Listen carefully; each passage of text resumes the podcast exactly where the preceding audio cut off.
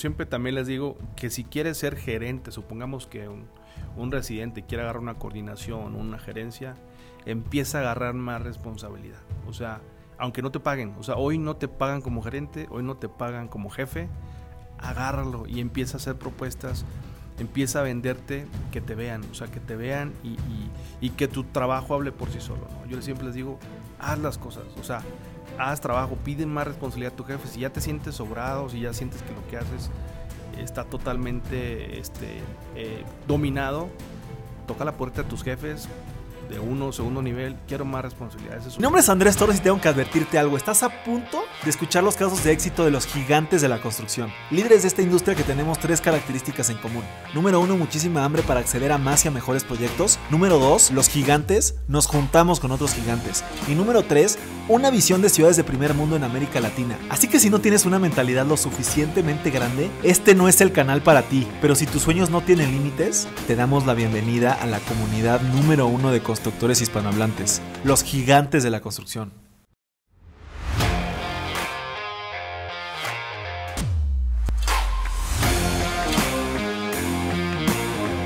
Mis gigantes, bienvenidos a una entrevista más de este el podcast más importante de construcción hispanohablante. El día de hoy estamos en nuestras oficinas aquí de Ciudad de México con mi amigo Héctor Morales. Él es gerente de construcción de Icon. Eh, para los que no conozcan, Icon es la empresa que, que que maneja todos los 7-Eleven y Petro 7 a nivel nacional. Ya ahorita tú nos platicarás un poquito más de lo que hacen, mi querido Héctor. Y nada, me gustaría contar la historia de que justamente yo platicando con, con Héctor, que como ya les he dicho, contacto mucha gente por LinkedIn. Eh, contacté con él por LinkedIn, de repente hablamos por WhatsApp y me dice Héctor, no, no te puedo contestar ahorita, no sé qué, porque estoy en Tijuana. Y bueno, como algunos de ustedes saben, si me siguen en mis redes, pues yo voy seguido a Tijuana eh, porque tenemos una obra allá en el aeropuerto, y le digo, yo, yo también estoy aquí en Tijuana. y entonces nos fuimos ahí a, cenar, a echar unas cervezas, y, conocí a Héctor y a su equipo de allá de, la zona de Baja California. Y pues nada, Héctor, qué, qué, qué, gusto que después de habernos visto por allá, hoy estamos acá en, Ciudad de México. Claro, claro, muchas gracias por la invitación. Sí, fue coincidencia, ¿no? Platicamos de que ando en Tijuana y, nos fuimos y, y, este, pues dimos un recorrido padre en la ciudad, ¿no? Y pues, bien a gusto estar aquí en la Ciudad de México contigo en la oficina. No, pues digo, ya no, no sé cómo tu agenda ahí. Yo te digo que andaba ayer en Guadalajara, no sé si, si hoy o algún momento hay oportunidad igual de invitarte a cenar o algo, pero pues ahí, ahí lo vemos para, para sí, igual. lo programamos, como quiera vamos a seguir viniendo muy seguido aquí porque traemos varios proyectos, entonces ahí nos echamos una llamadita. De lujo, de lujo. Bueno, a ver Héctor, eh, me, me, gustaría, como, como sabes, pues tenemos como un orden cronológico, pasado, presente y futuro, que nos vayas platicando un poquito de tu trayectoria y, y el tema de, de de cómo haces tú los proyectos en, ahí en Icon actualmente. Eh, pero me gustaría arrancar preguntando por qué, por qué decidiste estudiar ingeniería civil, cómo fue esa toma de decisión, eh, que de repente a lo mejor alguien que no está escuchando, que esté joven, pues tiene esa incertidumbre. De hecho, últimamente me han estado muchos mensajes de, ¿estudia ingeniería o estudia arquitectura? Sí, es un... No sé si tú tuviste también esa disyuntiva. Fíjate que no, porque, este, bueno, platico la historia. Mi familia, mi papá es maestro, ¿no? De la Secretaría de Educación. Y la intención de la familia era que yo fuera maestro, ¿no? Porque en aquellos años era, se heredaba la plaza. Y decían, pues va a la plaza si se van heredando las plazas y te quedas con un trabajo de por vida, ¿no? Y yo desde chico, este, parte de mi mentora fue mi abuela, ¿no? que yo veía las obras y le preguntaba a mi abuela, ¿era esa obra y ese edificio en Monterrey donde vivía? Había obras constantes. Y todos me veía mi abuela muy interesado y mi abuela me dijo, dijo, si quieres estudiar, hacer eso, tienes que estudiar ingeniería civil. Y tú ya de grande me empecé a investigar y obviamente siempre me han gustado los números, siempre fui bueno en los números en la escuela. Y por el tipo de carrera que es la ingeniería, pues lo tenía definido desde chico, ¿no? Yo desde que antes de entrar a la prepa ya sabía que quería ingeniería civil. En la prepa me siguen insistiendo para ser maestro. Y al final, pues me, me, decidí por la carrera, por el interés que tenía en las obras. Yo veía mucha obra vertical, porque andaba ya en el centro de Monterrey y varias obras grandes. Y siempre tuve curiosidad de, estar ahí, ¿no? ¿Cómo le harían? ¿Cómo le hacen los ingenieros, los, los albañiles? Y pues por la curiosidad nació y, el amor pues desde, desde chico, ¿no? Lo tengo a la, a la ingeniería y hoy en día creo que pues si tendría otra vida volví a estudiar lo mismo, yo creo.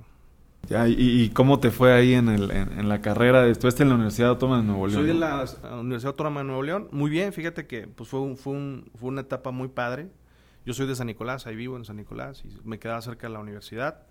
Y por los años que estuve ahí, pues estuve también trabajando en algunas cosas. Este, también tuve en los eventos deportivos, estaba en el básquetbol, siempre me mantuvo muy activo en la sociedad de alumnos, entonces yo disfruté al máximo la, la universidad, ¿no? Todo el tiempo que estuve al máximo y pues bueno, ya después no, me tardé un poco en hacer mi maestría, la hice ya pues literalmente el año pasado, este, en, en Project Management, una escuela de España, eh, fue un año y tuve unos 15 días allá presenciales en Madrid, que justamente ves la metodología del PMI, que es parte de lo que aplicamos acá, ¿no?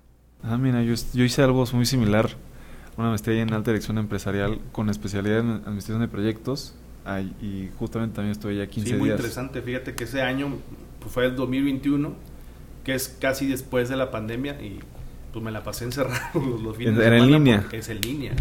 Y esas maestrías pues están, están duras, están buenas.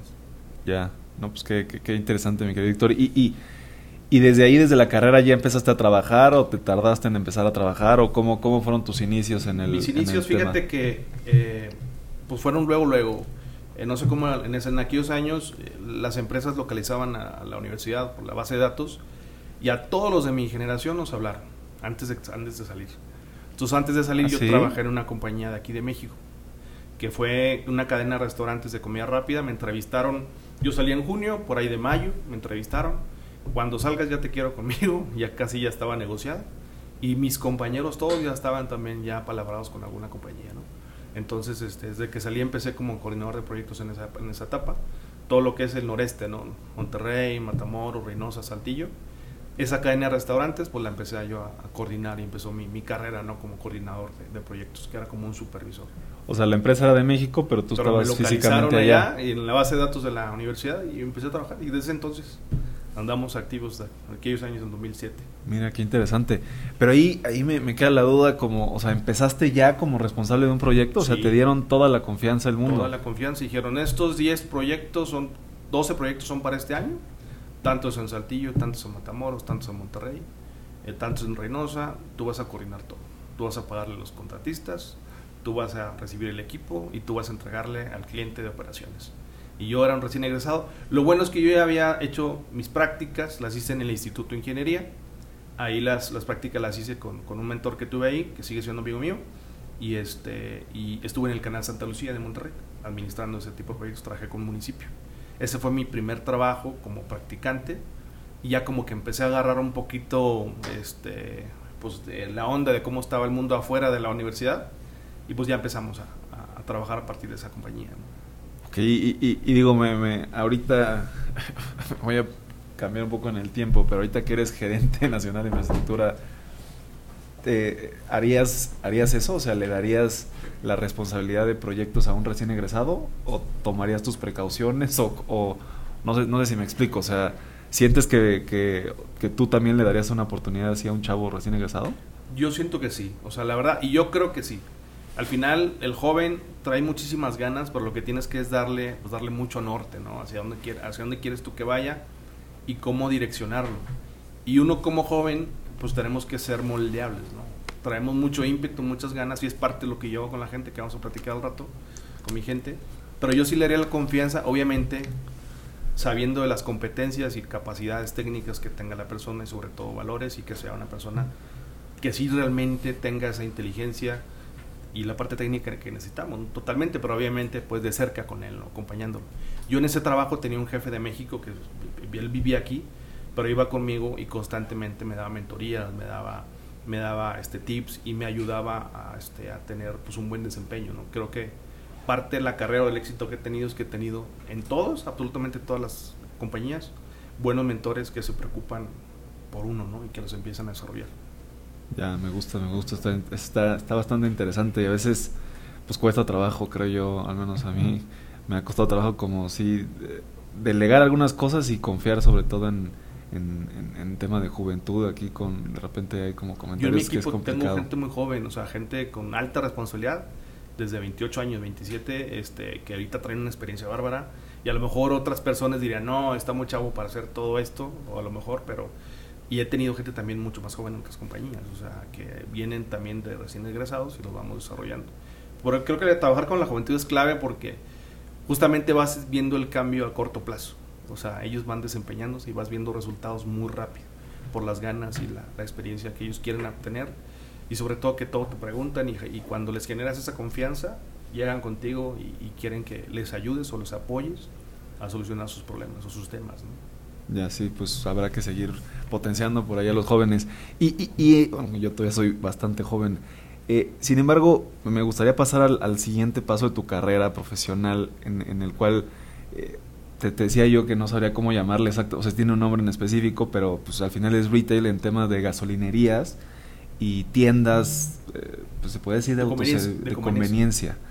E, este tipo de proyectos que has trabajado en diferentes empresas, unas más grandes, unas más chicas, unas familiares, unas, me imagino, un poco más institucionales, eh, ¿qué, cuál ha sido, cómo fue esos inicios y, y, cuáles han sido los aprendizajes en, en, estos años de trayectoria profesional? Claro, eh, pues bueno, yo empecé eh, parte de mi trayectoria como residente, eso, eso en una constructora muy grande aquí en Monterrey que hace iniciativa privada y pública. Y ahí eh, también fueron unos mentores donde me forjaron mucho el carácter, aprendí mucho de ahí con ellos. Después de ahí se viene la crisis 2008, donde este, pues, muchas de las personas que estábamos trabajando pues, nos vimos pues cortaron ¿no? la inversión y entro luego, luego a ser residente de estaciones de servicio con una constructora también local, que ahorita es nacional, y ahí aprendí el tema de construir estaciones de servicio, que son gasolineras. ¿no? Ahí estuve cerca de tres años, hice más de 15 proyectos y, este, y aprendí la parte del residente, toda la parte mecánica y de infraestructura de obra civil, y sobre todo el tema también de los trámites con Pemex, temas que antes era Pemex, en ese entonces que yo estaba, ahorita es la CEA, y la CRE, los que administran estos tipos de proyectos, pero en su momento yo trabajé muy cerca con la gente de Pemex y tener esa relación, interacción, pues me dejó mucha, pues mucha experiencia ¿no? en, esta, en esta parte. Y en esos proyectos tuve unos nacionales y otros aquí locales. Eh, eh, después de ahí, pues bueno, eh, de ser residente como tal, me paso a una empresa a hacer tiendas nacional aquí en la competencia de ICON. Me fui a hacer tiendas de conveniencia como supervisor. Y ahí entendí el tema del retail, ¿no? De cómo estamos de cómo se administra un proyecto de tienda, ¿no? Realmente el, puesto en aquella empresa se llamaba encargado de construcción, pero es una mini gerencia, o sea, al final es una gerencia, es una coordinación donde ves el tema de equipamiento, el tema de licitaciones, el tema de la inversión, el tema de layout, el tema de la supervisión de obra, entonces ese es un paquete completo donde nosotros tenemos clientes en la parte de operaciones. Y después de ahí, dados mis resultados, pues me fui a también en esa misma compañía a, Chihuahua. Estuve ya abriendo plaza, que en aquellos años se rentaban las estaciones, se rentó un paquete de estaciones y ahí yo me encargué de remodelarlas, que fueron más de 50 en Chihuahua y, Torreón. Y, entonces la experiencia que ya tenía yo de estaciones de servicio como residente, los números que tenía como en la parte retail, me dio la posición de jefe de construcción en aquella empresa, ¿no? Que estuve en Chihuahua tres años y después me jaló para Querétaro. Ya estando en Querétaro, eh, yo creo que la parte de mi graduación, yo le llamo, o consolidación como ingeniero, fue con la empresa familiar, donde hice estaciones Pemex y tiendas también. Vio el mismo. Yo empecé con estaciones y luego tenían un, equipo pequeño para hacer tiendas propias porque tenían su propio concepto. Entonces me pregunta a mí mi gerente, oye Héctor, pues no quieres agarrar las tiendas. Y yo pues las agarro. Y las agarré desde cero, nomás llevaban una con cimentación y agarré las cuatro tiendas hice un equipo y, empecé a desarrollar. De hecho, yo llegué a esa empresa familiar sin nada. Yo llegué, yo la cuento siempre que me dijeron, eres, eres gerente de construcción. Y llego, ¿y gerente de quién? Le decía mi jefe. y un gerente administra gente, tiene gente. Le digo, no, pues es que vas a hacer el equipo, Héctor. dame el recurso, ¿no? Y empecé a contratar gente, empecé a hacer mi equipo. Y ya a la mitad del camino me pasan las tiendas y terminé con cuatro tiendas y cuatro estaciones pero ahí vi cómo se maneja un negocio, ¿no? O sea, todo el tema de los trámites con los contadores, con los licenciados, el tema también la gestión con Pemex, yo empecé a hacerla otra vez yo desde cero y este me dio bastante experiencia, eh, sobre todo a nivel de terreno, ¿no? De cómo se vive, no solamente porque las compañías en las instituciones pues tienen mucho personal, muchas áreas que hacen cada quien su papel, pero yo ahí era un todólogo, a trámites federales, municipales, los planos, la ejecución, las compras de negociaciones con, con los proveedores mecánicos, las negociaciones con el arquitecto y el presupuesto para la mano de obra. O sea, todo el proyecto ya en mano, yo lo veía. Yo nomás tenía un cliente que era el director general, ¿no? Sí, me, da risa porque luego así funcionamos las empresas familiares, ¿no? Como que... Eh, digo, nosotros no tenemos así como un gerente que no tenga gente, pero, pero pues sí terminas... Tienes, eres el responsable de todo, ¿no? O sea, no hay 20 áreas como a lo mejor una empresa pues, más grande o, no sé, con, con mucho más institucionalización que, que una empresa familiar y, de repente pues sí te enfrentas a esos retos, ¿no? Y, y, a veces inclusive para alguien como jefe seguirle pidiendo cosas a alguien, pues es, es, es difícil, ¿no? Cuando sabes que pues no tiene más manos ni más tiempo, ¿no? Exacto. Yo lo bueno es que aquí hice un equipo de varias personas, eh, un especialista en permisos, una especialista en compras, el de costos, un residente y el proyectista, ¿no? Y con esas cinco personas hice maravillas ahí en esa empresa familiar y pues fueron cuatro, cuatro estaciones de servicio y cuatro tiendas de conveniencia en diferentes lados en la región, Bajío y México, ¿no? Y este, después de ahí pues ya me voy a Querétaro, este, me hablan de una empresa en, de estaciones de gas natural. Perdón, ahí nada más que te interrumpa. O sea, ahí el problema de esa empresa o empresas familiares también es que pues el plan de expansión es limitado. De hecho, sí. el tema, hoy en el tema de los permisos de la CRE se está, está avanzando. O sea, a nosotros nos dieron varios y otras a nivel nacional dieron muchos permisos hace pocas semanas. Pero realmente eso tenía atorado meses, ¿no? ¿Qué pasa? La inversión se empieza a contener, se empieza a detener porque tienes incertidumbre de si le vas a invertir un buen de millones de pesos a una estación de servicio, pues sea redituable, ¿no? Y tengas la seguridad de que ese permiso el gobierno federal te lo va a otorgar. Entonces no, no puedes invertir tanta lana pues teniendo esa incertidumbre y eso que hacen las empresas familiares, como dices tú, pues si ese es su crecimiento a nivel empresa, pues prefieran administrar en otro tipo de proyectos y de hecho en esa compañía también yo mis cuatro estaciones y, ya no invirtieron más. Empezaron a hacer remodelaciones de tiendas, otras que tenían por ahí, que no tenían el concepto nuevo, que eran viejitas que ellos tenían por ahí en sus estaciones, como un changarrito, le empezaron a poner el nuevo concepto y a revestirlos. Y con eso entretuvieron al equipo que yo dejé, pero ya no siguieron haciendo nuevas estaciones de servicio. Ya, ok, ok. Y, y, nada más como, como pregunta, eh, darnos una, una, idea antes de pasar al tema de, ICON como tal. Eh, este tema de los permisos, eh, ¿cuáles serían como los puntos más complejos que tú ves en un permiso de una gasolinería? Es que son, son demasiados permisos y tramitologías, hay federales y municipales. Pero el tema más complejo que te detiene, obviamente, es la CRE, que es el permiso de vender de expendio. ¿no? Es, un, es un permiso de expendio donde te dan un PL, es un numerito, con un folio, que con ese tú ya puedes ir a Pemex a, hacer tu convenio este, o con cualquier otra compañía que, tenga, que te pueda vender el combustible puede ser bandera blanca o puede ser con Pemex y este y ya puedes empezar a recibir producto y empezar a vender ya. ¿Y ese de qué depende que te den o no te den ese numerito? ¿Hay algún requisito muy específico? Hoy es de la capacidad que tiene la CRE de respuesta. Creo que hoy tienen un tema de hay varios temas internos que el sistema y la revisión de proyectos y los eh, la gente que tienen ahí, entonces este lo que, lo que he sabido es que si hay un tema interno que resolver, pero es más de, la organización que tienen ellos internamente. O sea, no hay un tema de un requisito que casi ninguna empresa lo pueda cumplir, o sea, no... No, no, porque al final de cuentas te piden estudios de la mía, te piden estudios de impacto social, te piden este también toda la parte estructural que ya la traes por default, el tema de protección civil, el tema de ecología. Hay un sinfín de, de permisos que te piden este, el primero es el impacto ambiental que sea positivo, obviamente que no, que el impacto que generas a la ecología o al ambiente pues no, no sea de mayor riesgo. El impacto social, la evaluación de impacto social que también la entregas en la CENER para este trámite. Y el más importante, bueno, y obviamente los planos eh, con la CEA. La CEA tiene empresas que le llaman tercera acreditados, que son los que revisan los planos. Antes era Pemex. Tú ibas con Pemex y veías el permiso del combustible, y veías el permiso de construcción. tienes que ir con un tercero. Entonces, la CEA, que es la que administra toda esta parte, regula toda esta parte, tiene sus terceros y tú entregas tu proyecto ejecutivo con ellos. Son pocas las compañías que, que existen. Te cobran por revisarla y por sellarte los planos. Y ya con esos planos sellados, pues la CRE te pide la 1, o sea, el, plano principal con el sello de la, de la CEA, y ese es el, permiso principal para poder empezar, aparte de otros requisitos que te, que te en la. Si te gusta nuestro podcast es porque eres un gigante que quiere seguir creciendo dentro de la industria de la construcción. Y la mejor forma de crecer es juntándote con otros gigantes. Es por eso que queremos invitarte a nuestros desayunos.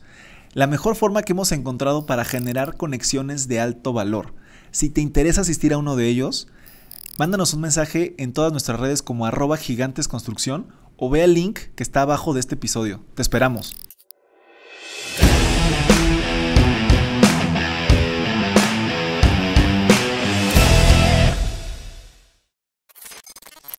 Ok, está interesante. Sí, que entendería yo que sí es, no, no, no ha de ser tan sencillo obtener un, permiso por una gasolinería. Pero me gustaría irnos ya un poquito al, presente, mi querido Héctor. Eh, ¿cómo, ¿Cómo es el, tema actualmente en Icon y, qué retos te has enfrentado en la expansión de esta empresa?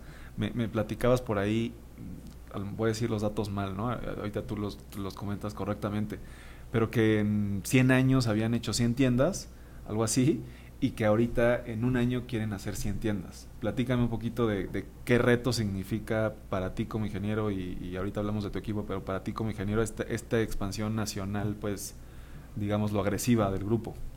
Pues claro, realmente es una, es una gran responsabilidad que, que, me encanta, ¿no? O sea, siempre yo me apasiona mucho mi trabajo y, procuro siempre estar pendiente de, las, de la mejora continua de mi equipo y de mi persona. Pero el reto es... Eh, cómo hacemos cada día que el proceso o la estrategia ayude a reducir los tiempos, ayude a reducir los costos y, tener la capacidad con las manos que tenemos y con las manos que van a llegar de administrar ese número de proyectos. Hoy en día la historia pues eh, han tenido años buenos donde cumplen con cierto número de tiendas o proyectos, porque no solamente manejo las tiendas, ¿no? o sea, las tiendas pueden ser 100, cualquier número, pero también están las Petro. Y también está en otra unidad de negocio pequeña que son, le llamamos mercadías, que es parecido a la horrera, es una bodeguita que venden ahí al mayoreo, ¿no? Entonces, este, todos esos proyectos pues pasan por, por mi administración y con mi gente, Y el mayor reto es, eh, pues crear esa metodología, que hoy tenemos un equipo, hay, hay un departamento, un Project Management organizacional, un PMO, que nos da eh, visibilidad a la compañía para poder administrar estos proyectos. ¿no? Entonces, el reto es marcar siempre el norte, tener la directriz bien clara, los objetivos bien claros y, hacer que la gente se comprometa con esto, ¿no? que hoy en día sí sucede, pero mantener el equipo motivado siempre, el objetivo claro, la motivación y hacia dónde vamos este es el reto y, y el trabajo como líder es acompañarlos, habilitarlos para que ellos puedan, este, no se detengan, y hagan que las cosas sucedan, ¿no?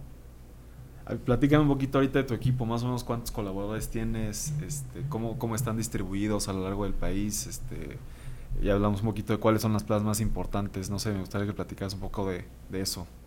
Claro, pues el equipo tenemos supervisores de campo o supervisores de obra, que pues son los que realmente administran los proyectos, ven la, desde que nace ven la inversión, solicitan el equipo, solicitan, eh, realizan la licitación, eh, y, tienen, y ellos marcan la fecha de inicio y fin junto con el, equipo de expansión. El equipo de expansión nos va diciendo cuántos proyectos van a salir en determinado tiempo y ya con nosotros vamos agarrando ese, esa directriz y ellos son los que lo administran. ¿no? Hoy tengo pues, un equipo nacional de cerca de 11 y el equipo de proyectos, pues tenemos un equipo de proyectos que, que es realmente lo que hacemos es un tema de layout, ahí hacemos el layout y después eh, se pasa un proceso de autorización de layout y tercerizamos con proyectistas externos, ¿no? Para terminar el proyecto ejecutivo, tanto estaciones como tiendas, ¿no? Y, este, y un equipo de costos pequeño, que es con el que vemos pues todo el tema de costos, ¿no? De cualquier tipo de proyecto, ya sea tienda o estaciones. Eso es más o menos como está conformado. ¿Y, y, y cómo, cómo le haces para liderar al equipo?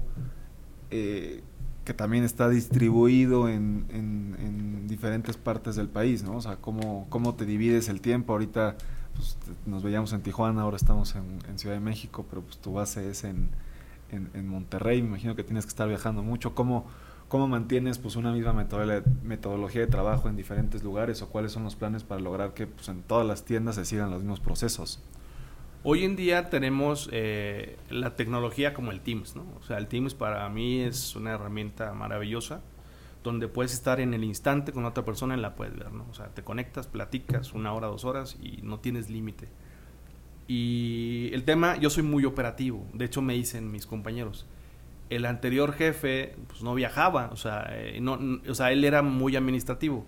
Y yo les digo, es que yo no puedo estar tranquilo si no voy a ver los proyectos. Digo, esos son estilos, ¿no? Y, incluso yo pudiera mantenerme en Monterrey varios meses sin problema, porque desde ahí puedo administrar el proyecto pues vía electrónica, con el Teams y con llamadas, con reuniones virtuales.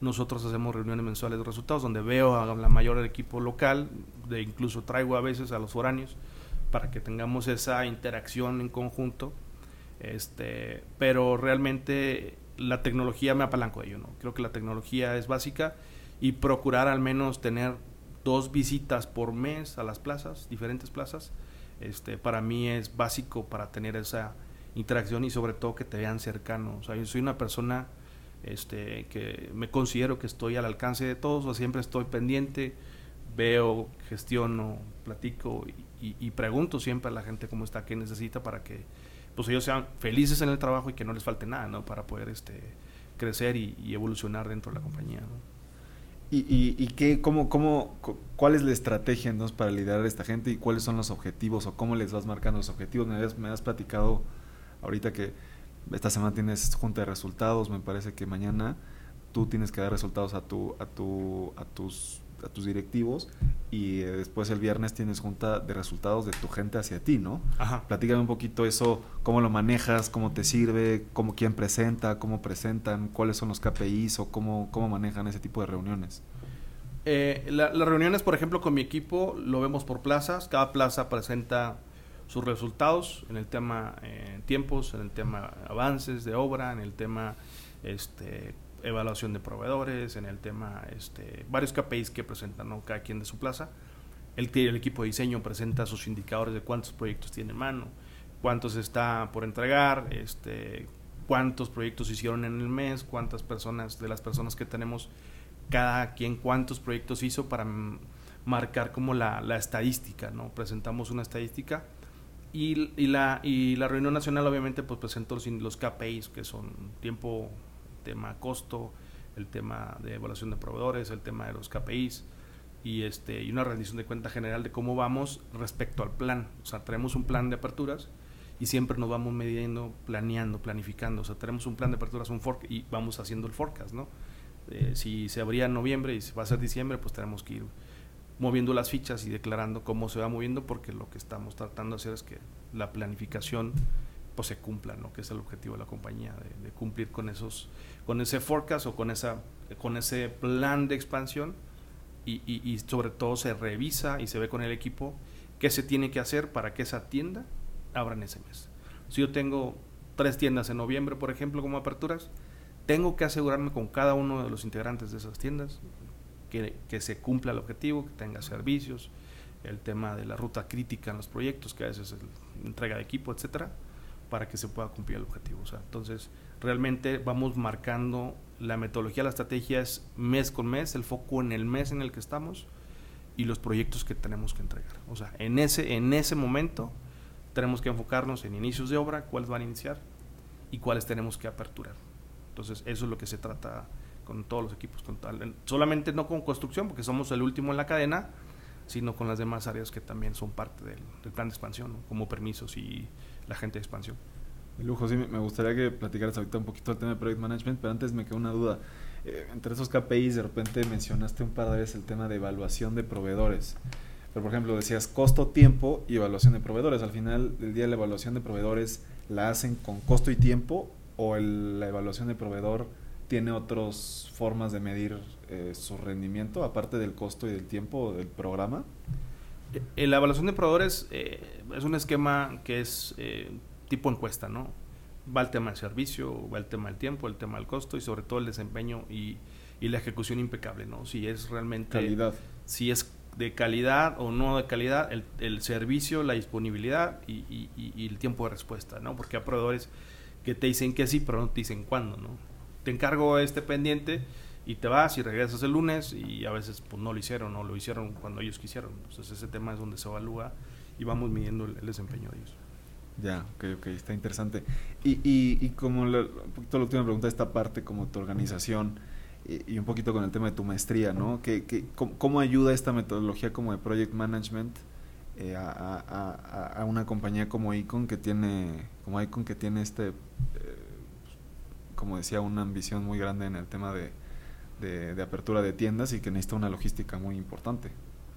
Claro, hoy en día eh, yo lo que aplico es eh, pues mucha la metodología del PMI, eh, sobre todo revisar los involucrados, o sea, los involucrados que van a estar en el proyecto, quién sí tiene que estar, qué es lo que tiene que hacer, cómo nos va a aportar él, las matrices de riesgos, por ejemplo, qué riesgos tenemos hoy, cómo vamos a mitigar esos riesgos. Hoy en día también ese es el foco que tenemos qué riesgos podemos tener en esta tienda o en esta estación. Tema de infraestructura, tema estructural, tema de servicios, tema de factibilidades. Toda esa parte es la que nos estamos adelantando para revisarla, ¿no? Todos los riesgos. Y normalmente, eh, perdón que te interrumpa, ¿cuál es el riesgo que más aparece en tus matrices de riesgos? O sea, ¿cuál es el riesgo que más te preocupa como en una, en una tienda de 7-Eleven? A veces son los permisos, que no es todo el tiempo, y, el tema de servicios. Hoy en día, que, lo que he visto en esta compañía, en otras a nivel nacional, la, compañía única que tenemos en México que nos suministra energía eléctrica, este, tiene altibajos donde pues, tiempos de respuesta, etcétera. Entonces, lo que está fuera de nuestro control es lo que de repente se, se convierte en un riesgo. El tema de agua también. A nivel local, cada región administra de manera local eh, su regulador de agua, eh, con unos un cierto trámite o cierta burocracia, con otros menos, unos más flexibles, otros no hay agua. Entonces tenemos que solucionar el tema con cisternas, con fosas sépticas, con biodigestores, para que la tienda pueda tener servicio. Y el tema de comisión, sí dependemos de comisión, tenemos gente especialista que se dedica a atacar la parte de esta parte y que no se, no se detenga en el mayor tiempo, pero como está fuera del alcance de nosotros, que no podemos darle clic ahí en la oficina de CFE, pues la gestión se vuelve un poquito tardía, pero esos son los riesgos más complicados que tenemos. Ok, ok, ok, de lujo. Y, y, no sé qué más me ibas a comentar del tema de Project Management que te interrumpí. De Project Management y sobre todo pues, seguir la metodología este, con, pues, con los pasos a seguir. Creo que mapeando las actividades con las áreas y los involucrados que se enfoquen en las tareas que son específicamente necesarias y, y, que tengamos ese objetivo de ser, eh, ¿cómo se dice?, más eficientes en el tiempo para que ellos puedan cumplir con sus tareas, eh, esa parte es, importante, ¿no? Pero la metodología de, de los involucrados, matriz de riesgos, el tema de calidad, el tema de costos, el tema del tiempo, este, también me ayuda mucho. Por ejemplo, mapear el tiempo de las obras, pues es importante estar viendo el tracking de cómo vamos y tener esa alerta de cuando vas atrasado. ¿no? Si vas atrasado, levantar la mano y cómo vas a remediar eso. ¿no? Y, el trabajo uno como líder es estar con ellos, pero sobre todo pues, estar pendiente de que no se genere un atraso ¿no? y que se cumpla con los siguientes pasos o con las tareas predecesoras y la, y mapear la ruta crítica. Si no tenemos la ruta crítica identificada en cierto proyecto, pues se nos puede salir de las manos. Y en eso trabajamos. Si no hay ruta crítica o, que se convierte en ruta crítica, atacarlo inmediato. Ya, y aparte en tus tiendas, pues, uh, no sé, en una gasolinería, la verdad es que no tengo experiencia tanto ahí, pero en una tienda como tal, pues no hay como procesos constructivos que sean tan complejos, ¿no? O sea, no, no deberías de tener como una complejidad muy, muy alta. No sé en una gasolinería que se te pueda atorar como, como más en específico de, de algún de algún tema de algún sistema alguna bomba no sé si, si eso si eso si tenga un tiempo de entrega o una complejidad en el proceso constructivo eh, yo le veo más al pues la, tienda realmente con que tengas la parte estructural bien definida el espacio y, cómo va cómo vas a darle la distribución de tu lío principal creo que te puedes planear bien y no tienes problema no si identificas bien. Que hemos visto que de repente abres, no sé, demueles un local y abajo hay cimentación de 50 centímetros, ¿no? O es que eso no está en el plan y te atrasa dos semanas, o sea, te atrasa dos semanas en la entrega y pues tienes que ir avisando que eso en una tienda es lo más riesgoso que yo he visto que se pudiera atrasar en las cimentaciones siempre es lo que siempre es lo que te puede trasería cimentación rellenos no que a veces no el proyecto marca un cierto volumen y pues también me demanda una semana dos de relleno para poder estar a nivel no y en la parte de estaciones de servicio creo que lo más complejo pudiera ser la fosa de tanques. Eh, obviamente dependemos de una buena mecánica de suelos que te diga qué tipo de suelo hay. Y si vas a meter rompedora o vas a meter solamente la excavadora para poder hacer la fosa, ¿no? A veces eh, abres la fosa y te encuentras cada cosa que dices, bueno, hay que meter otro martillo o hay que mover cierta tubería, etcétera, ¿no? Entonces, realmente las mecánicas pues son puntuales en ciertos puntos, pero no te dicen también del todo. Entonces te vas encontrando ese tipo de cosas y nuestro trabajo con las constructoras es hacer pues que se cumpla el tiempo, ¿no? O sea, es que pues sí, tenemos este riesgo, tuvimos este acontecimiento, ayúdame a solucionarlo, ¿no? Y, ahí nosotros proponemos con el que hizo el cálculo, con el proyectista, cuál es la solución más óptima para un tanque, por ejemplo, que te encuentras manto freático, ¿no? ¿Qué sería lo que tuvieras que hacer? Ah, es que no, no venía, que había agua, pero salió agua. Ah, pues meter tu filtro y luego después ya meter la losa, el cajón, etcétera. Entonces, ese tipo de cosas son las que de repente en la estación. La parte mecánica no le veo problema porque la gente que tenemos hoy en día pues conoce perfectamente de la normativa que tenemos con la CEA y, gente que tiene años haciendo estaciones de servicio, ¿no? Ya, de lujo. Eh, y bueno, como, última pregunta en esta parte presente, querido Héctor, eh, vi por ahí en su página que tenían algunas eh, eh, tiendas ya con certificaciones LEED. Eh, bueno, varias tiendas con certificaciones LEED, una, una en Tulum, creo como que la, la, la presumían un poco ahí, pero también tiene unas en Monterrey, creo, con certificación. Eh, platica un poquito estas certificaciones, ¿piensan seguir aplicándolas en las tiendas o, va a ser como en casos específicos como en Tulum, que pues por el tema de, recursos naturales me imagino que requerían o se proponía esta certificación, no sé. Claro, sí, lo, lo tenemos bien mapeado. Realmente es un proyecto que se trae a mediano plazo. No hay un número específico de tiendas lead, pero sí hay un área que está viendo justamente esta parte, eh, apalancada con el equipo de diseño. Este, y y, la, la intención es que sean proyectos pues, que generen valor y que, y que tengan esa pues ese que aporten ese valor agregado la, la, pues, al, ambiente y, a la gente y sobre todo que, que pueda tener visibilidad de, de todos, ¿no? Y que sea que sea muy este emblemático el proyecto que tenemos por ahí algunos, pero así como tal certificar en el número de tiendas, hoy en día pues se tiene más como este tipo de proyectos especiales, ¿no? Ya, ok. Sí, porque vi, no sé si era el de Tulum o uno de Monterrey que tenían como un árbol en medio de la tienda. Ah, sí, sí, el de Monterrey, ajá. Eh, eso, eso El de Tulum es la que es toda café, que tiene toda la fachada color como, como madera y así. Y el de Monterrey es, es un edificio como más chiquito que tiene el árbol. Ya, es- es- ese, ese tema del árbol sí me, me pareció Sí, interesante. está muy ¿no? interesante. Eh, que no, no sé qué tan complejo. Bueno, pues ahí la cimentación, pues sí puede quedar ahí un árbol, pero, pero pues sí se me hizo curioso que, que dejaran ahí un arbolito. Ajá. Creo que no. Bueno, bueno, una tienda, bueno, no, nunca he ido a una tiendita de ese estilo, de conveniencia que tenga ahí como Sí, ese- es curioso, ¿no? Pero sí, sí, llama mucho la atención, la gente va y se toma fotos y todo. No, pues está, está interesante. Y pues ojalá que sí sigan, o, o con este plan de expansión, que justamente es mi primera pregunta, pues que sigan, pero mi siguiente pregunta, pues que sigan implementando este tipo de certificaciones, pues que le den la parte también eh, ambiental al, al, al- al tema de construcción. Pero platícame, que, que, que creo que no me lo comentaste cu- cuando te lo dije, eh, ¿cuántas tiendas o cuál es el plan de expansión? O no sé si es secreto o si se puede compartir, mi querido Héctor, pero eh, eh, un poquito que nos platiques qué es lo que sigue en los próximos años para ahí con el tema de expansión, de construcción y, y pues también de, de tu parte, ¿no? ¿Qué, qué, cuál es tu objetivo ahí en la empresa? ¿Quieres ser parte de los gigantes y participar en un episodio del podcast? Te invito a unirte al Club de Gigantes, la red de negocios más innovadora de la industria de la construcción, donde tendremos sesiones privadas con líderes de la industria y buscaremos asociarnos entre los miembros de la comunidad para acceder a más y a mejores proyectos. Te dejo la información completa en la descripción de este episodio o ve a nuestro perfil de Instagram y encuentra más información por allá. Claro, eh, a nivel Icon, eh, lo, lo que sí te puedo decir es que en cinco años queremos tener más de mil tiendas. ¿no? Mil tiendas es un número que se O sabe. sea, ¿ahorita cuántos tienen? Este, 1800. 1800. Las que vienen en la página. O sea, es- es- O sea, tienen 1800 y quieren tener mil más. ajá, Ok, o sea, quieren terminar, en 5 años quieren tener casi 3000 tiendas. 2800 tiendas más o menos. 2800 Más o tiendas. menos. En cinco años. Ese es el objetivo ahorita principal, es el reto 20. O sea, en cinco años a partir de este año. Entonces, este eso es lo que este, tenemos trazado como objetivo. Igual el tema de binomios, le llamamos binomio a las estaciones de servicio con, con tienda nuestra, con Seven.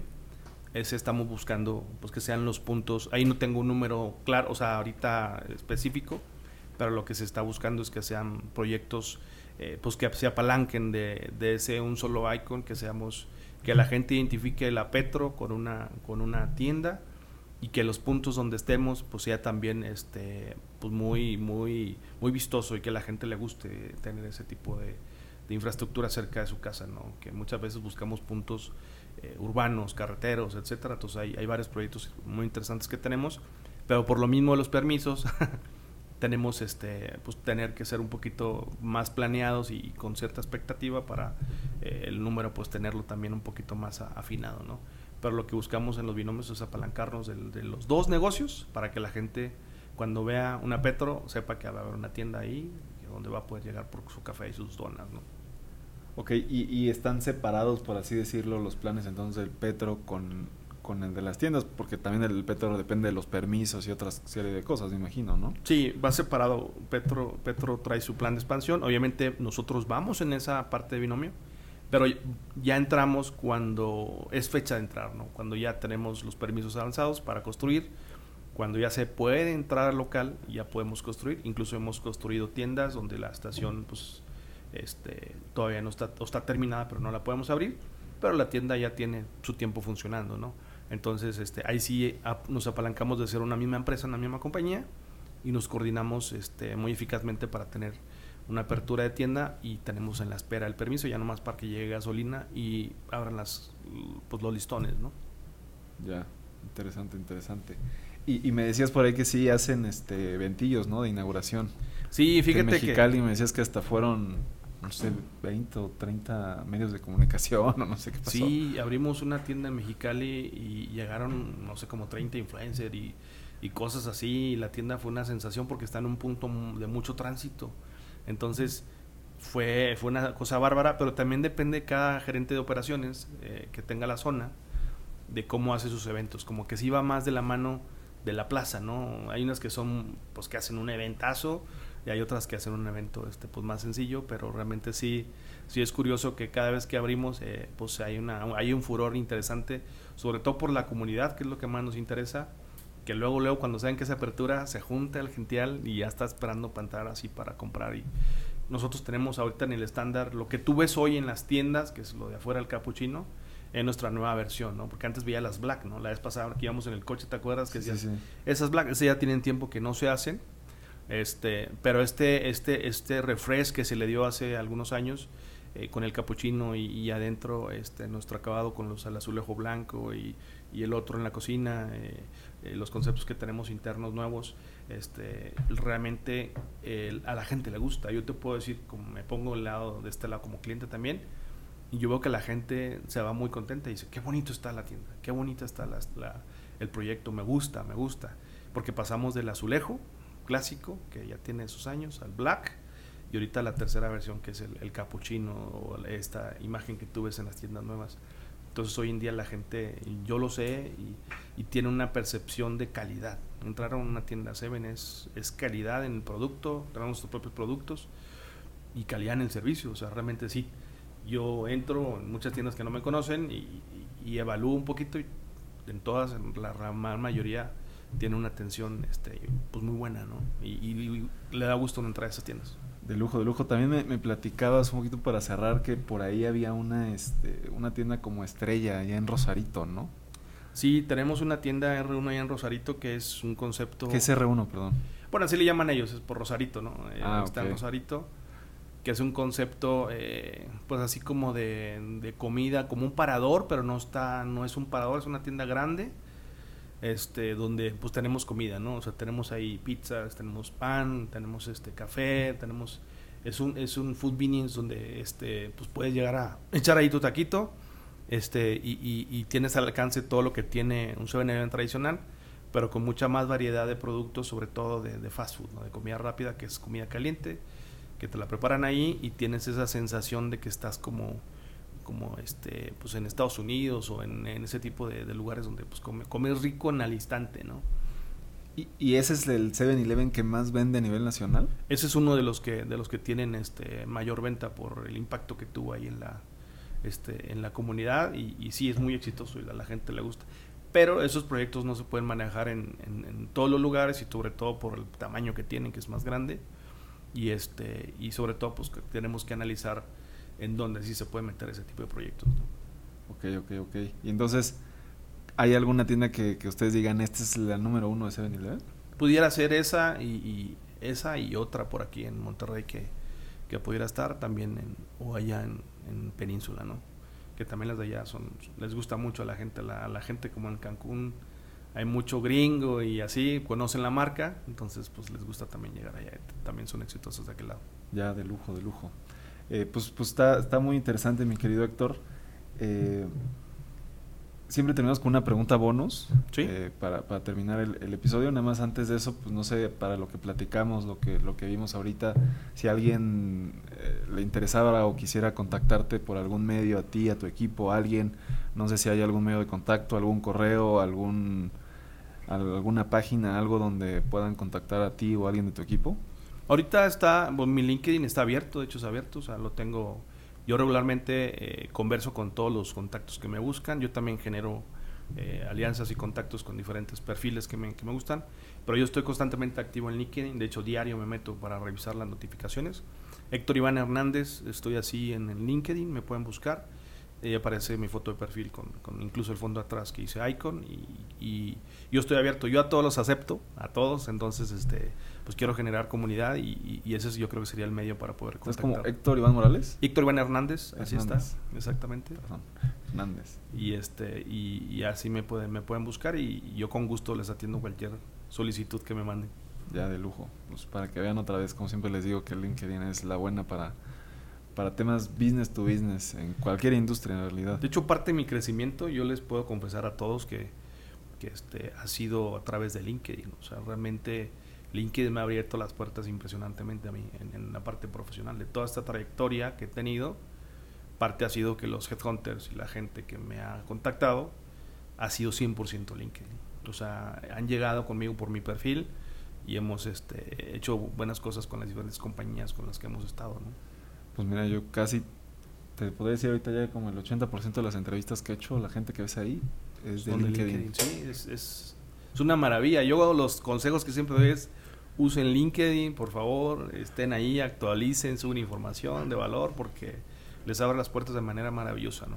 Pues justamente esa es la pregunta bonus con la que tenemos todos los episodios, mi querido Héctor.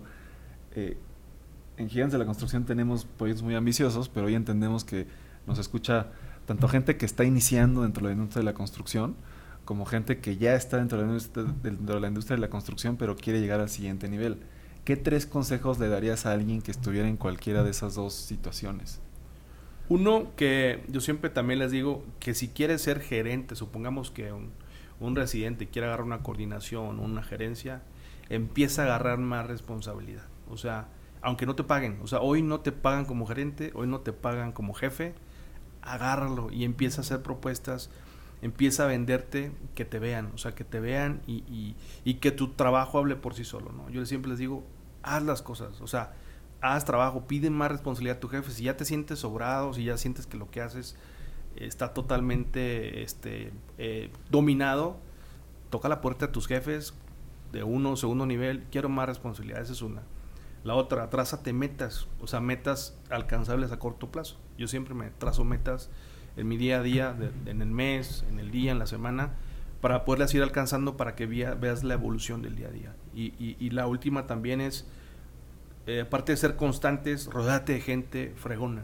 El, rodearte de gente buena. De gigantes. De gigantes eh, que, te, que te generen ese valor agregado este, va a empezar a hacer que tu mente, tu mindset cambie, ¿no? Vas a empezar a pensar en cosas diferentes y enfócate. Hoy en día la gente cree que es, fácil llegar a cierta posición, pero es de mucho trabajo, es de mucha constancia, es de estar constante y, y, a veces este, pues está frustrado en el tema de trabajo, pero que la frustración pues, no te gane, ¿no? Y que sigas adelante porque el que trabaja bien donde está, este, le va a ir bien ahí o, en, cualquier otra etapa de su vida. Entonces, ser, ser constante y sobre todo también tener este, esa resiliencia a los cambios, porque hoy las compañías, eh, es, todas en general yo lo he visto, este, pues están haciendo muchos cambios y ser resiliente y poder adaptar ese cambio, creo que es una capacidad este, básica eh, o competencia que debería tener un, un aspirante, una gerencia y sobre todo trabajar otro tip que siempre doy es la inteligencia emocional.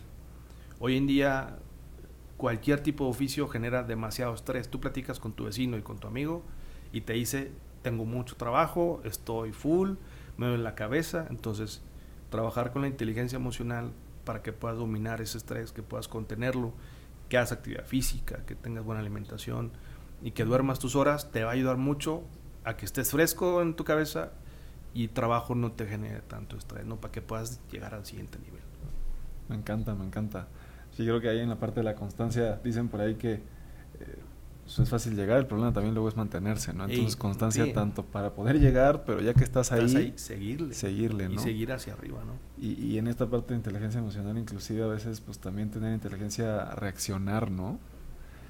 Eh, cuando, y tú también lo sabrás, pero cuando manejas a un equipo de gente, de repente hay gente que es más explosiva, hay gente que es demasiado tranquila y necesitas que te dé más, entonces no sabes cómo exigir.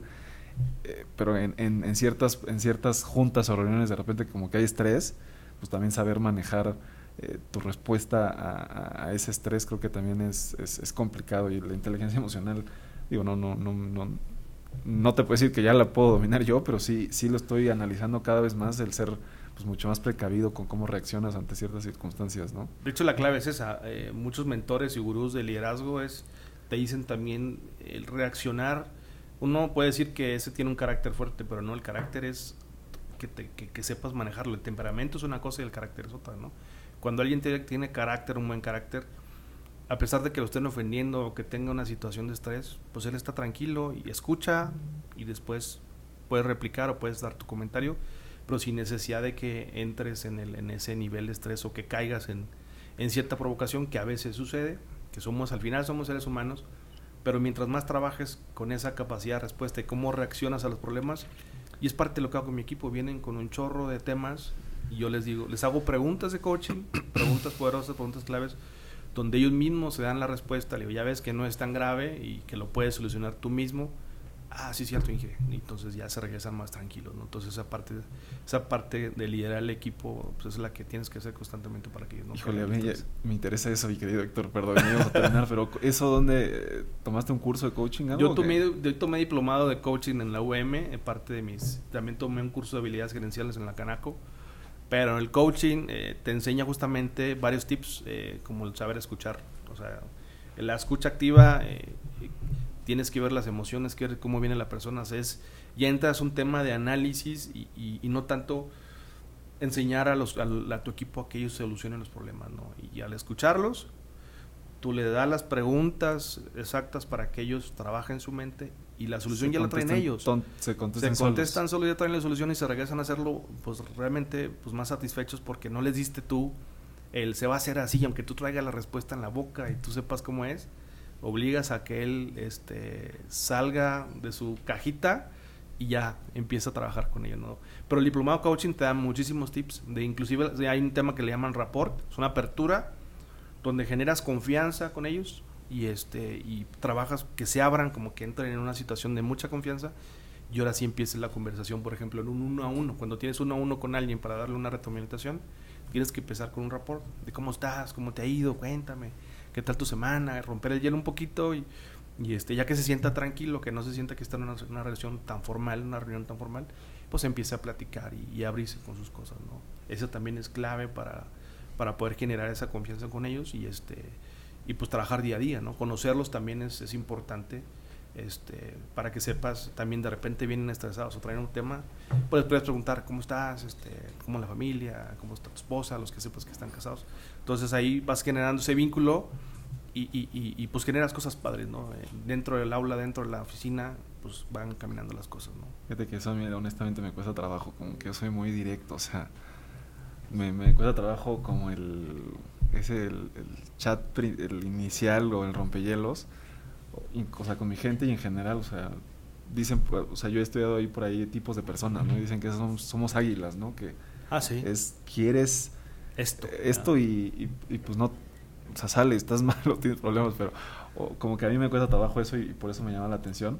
Pero bueno, mi querido doctor, la verdad es que buenísima la charla, me, me, me gustó mucho eh, lo que platicamos el día de hoy, tu experiencia profesional desde, desde la carrera, desde este tema de pelearte con la familia para, para, para no ser maestro, pues hasta, hasta la experiencia en Icon y, y, pues los retos grandes que tienes hoy en día en, en tus hombros, por así decirlo eh, pues siempre terminamos diciendo que ya lo eras, pero aquí te queremos nombrar un gigante de la construcción. Muchas gracias por, por tu tiempo y pues aquí siempre tienes las puertas abiertas de este podcast. No, muchas gracias a ti, muchas gracias a ti, este, Andrés, y pues aquí estamos a la orden, aquí. Muchas gracias por el espacio y compartir aquí con, tu, con tu gente. De lujo, pues muchas gracias a todos por seguirnos. Este, nos vemos muy pronto con un episodio nuevo y ya sabes que nos sigan ahí en mis redes como ing.andrés Torres.